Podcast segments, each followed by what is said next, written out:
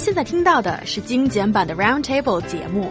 想收听并下载一小时完整节目，请关注我们的微信公众账号 EZFM Roundtable，然后发送关键词“完整版”获取下载方式，或者直接下载轻松调频 App。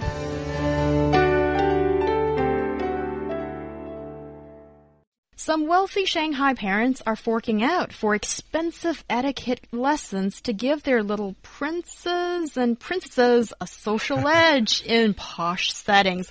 The aristocratic-like classes has come with a hefty price tag. The one-day program costs parents 3,800 yuan or over 580 US dollars. Is it a reasonable way to cultivate a sense of nobility in your children? What's going on here? Okay, here is the scenario. A group of Shanghai children aged between 7 and 12 attend a special course in English table manners. Of course, this is very costly. Parents paid the sum of 308, uh, 3,800 yuan a head for the course. And the skills and teaching uh, during the day include how to give a firm, shank, uh, firm handshake, greet each other, something like that. Okay, guys, they're only kids. Yeah, they're only kids and they have some pushy parents that want their kids to be posh. What's up with that? And does nobility even exist in China today? Do you think this is a good idea to cultivate some of that sense of nobility in these little kids?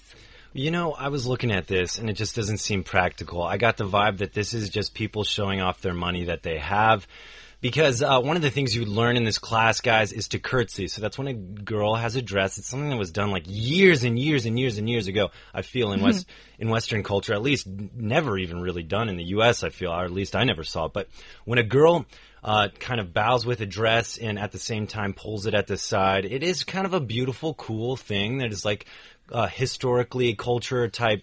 It's it's interesting, but at the same time it's not practical in today's society. Why pay $580 or 3,800 yuan for this? I just think it's, it's a little much.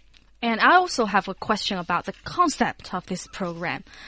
Uh, it is that the Chinese youngsters had been invited by a handsome prince or beautiful princesses for lunch at the royal place, and the children had to behave in a perfect way in order to be invited back to the palace next time ah, they're just kids. They need to play and have fun instead of sitting aside a dining table and learning to act like a royalty. Of course, I understand that the parents want their children equipped and ready and have an edge in the social communications, but they need to give the kids some space. Yeah, I mean, okay, so there's there's definitely stuff you don't need to pay five hundred and eighty dollars to learn, but I mean, for the stuff that really matters, because it also teaches you things like a firm handshake, how to greet one another, and uh, in, not to slouch when at the table, and probably a, a number of other things. But you know, I do think like things like a firm handshake and not slouching and not eating with your mouth open and uh, these kind of things in Western culture is very important. Like I remember when I was a kid, my dad was hard on me. You know, I I I went to the I went to the class for my whole childhood, and I remember I'd be sitting at the dinner table, and if I held my fork wrong or um, if I ate with my mouth open, my dad would just give me this glare, like, whoosh, and I'd be like, oh my god, you know, like I knew right away that I was, I had to do this, this, and this. And I'm very glad that he did teach me that because now, furthermore, you know, when I go to have dinner with my uh, future, you know, wife-in-laws, uh, in-laws, um, I can, I can show them that I'm a very uh, affluent person, but by no means am I going to bow at the table and say, Your Highness, blah, blah, blah, you know. uh, that's just kind of weird, if you ask me. Yeah, but I think if you say to your uh, future father-in-law, my mm-hmm. lord, I think he'll be pretty pleased with that. Or be like, "Why did you call me your, your lord? Like, where are we? Is this the like We're talking about nobility. I think here we kind of need to clarify what nobility means mm. because it's a social class. It's not the royalty. The royalty is the prince and the princess, the king and queen and all that. Or in the Chinese setting, it would be the emperor and his family. And then the nobility is the class beneath them, but they're still enjoying prerogatives, special entitlement, uh, uh, hereditary titles, and are probably wealthy and are different from the commoners. And I think it just shows that in today's China, that our society is becoming a bit more affluent or economic prosperous than it used to be, but there seems to be an absence of class. And the class, I don't mean social status, but as in classiness, as in acceptable social etiquette, as in etiquette or manners that make a man noble in the aristocratic sense. So it's a complicated feeling, and people want a sense of pride from that. Well, manners are relative. If you go where, at any different place around the world, you'll find that manners are different. But so in Western culture, the things I described that my dad taught me were kind of what was accepted as manners in Western culture in the U.S. But, you know, I think I wouldn't have a problem with something like this if it was for adults and was basically like spend a day pretending you're your royalty and blah blah blah and experience the cultural heritage that is Western uh, nobility back in the day, but not under the pretense of teaching your kid how to use this in the future when he's doing stuff.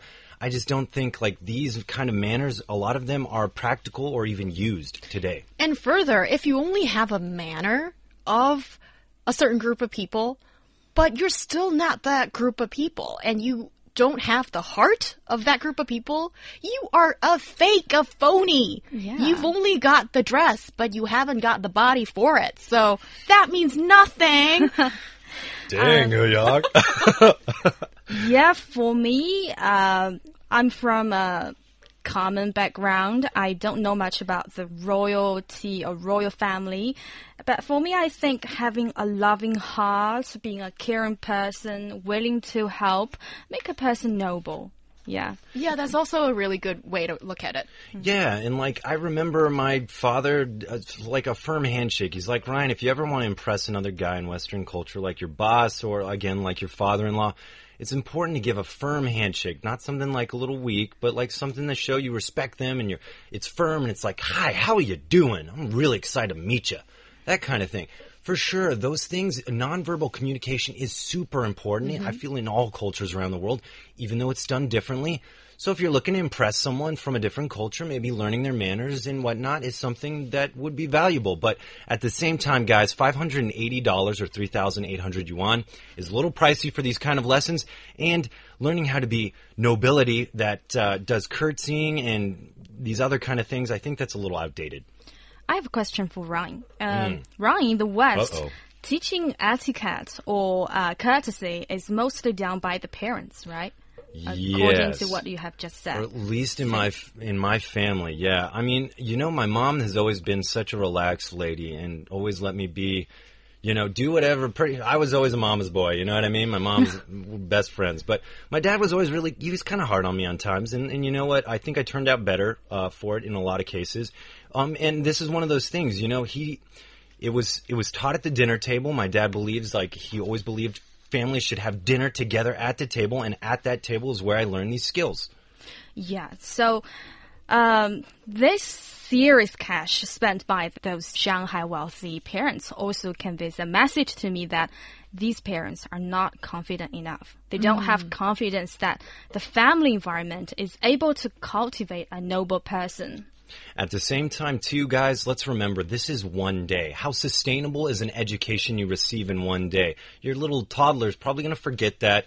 Uh, the next time he plays video games or when he gets home or whatever he likes to do for fun, you know, something if you want to teach your kids manners i think it's important you could look at uh, like online video sources take a look at it get the get the lowdown and then do a sustainable program of teaching your own kid yeah here i think um, i think it's actually a little bit more complicated mm. what the shanghai parents uh, showcase here, I think first of all, I totally agree with you, Yu Yang, mm -hmm. that they're not confident mm. with themselves teaching their kids manners, that could be one thing, but also they are super inconfident about teaching their kids Western manners. Hmm. Because here, I think nobility is often attached with a Western element, British style stuff, Yeah. right?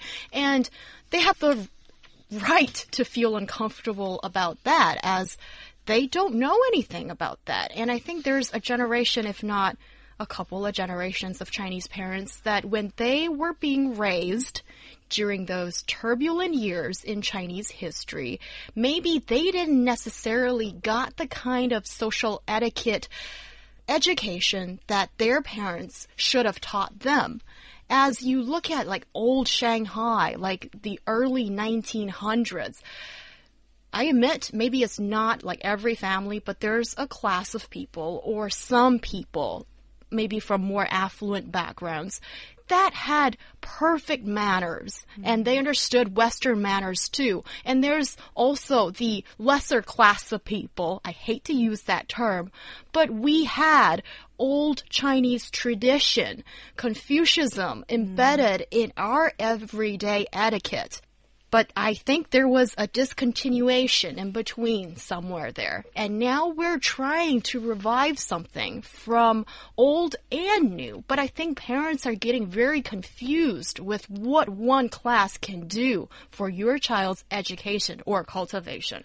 Yeah, and I think it's important to realize too that when you're taking these manners to different, I guess Western countries are different. I don't know, Young, I've never been to the UK, but in the US, you know, if you have money, you're supposed to be humble about it. People don't like people that are super, super flashy all the time. Of course, you get these rock stars doing that stuff, and they get an exemption because kind of maybe they're rock stars, or you know, like someone like Donald Trump. He he's all flashy, flash. But uh, then you get like most people, it is very popular and very well accepted to be modest about your money and Yeah. to be just a genuine, good, nice human being to everybody. And I have something to say about that modesty. Um, a lot of people tend to say that the aristocratic or nobility class or whatever, 贵族, they use the best things in the world. They wear like best maybe Italian handmade leather shoes as an example. And what a lot of the Chinese Beverly Hillbillies, yeah, I'm talking about you, Mr. Tu Hao or Mrs. Tu Hao, tend to buy those shoes or, you know, whatever other luxury product. And the thrill only comes when they're swiping their credit card. And then, so you own a piece of uh, aristocracy or nobility from that. That is not true. You've got it completely wrong. What makes you a mobility, uh, sorry, nobility is when you are wearing that pair of leather shoes. You take good care of it. You take good care of your manners. You don't kick the curb when you're walking in those shoes. And you, you polish it, you treat it with care, just as what you treat with your life and your manners and your demeanor to other people. That makes what a nobility is. Yeah, I don't think it's wrong to wear nice things or own nice things by any way, shape, or form, but I think it's always important to no matter how much you own or what you own, treat people, again, equally. All right, okay, you've got it another layer deeper, Mr. Ryan Price. Yeah. Yes, and uh, I very much appreciate that.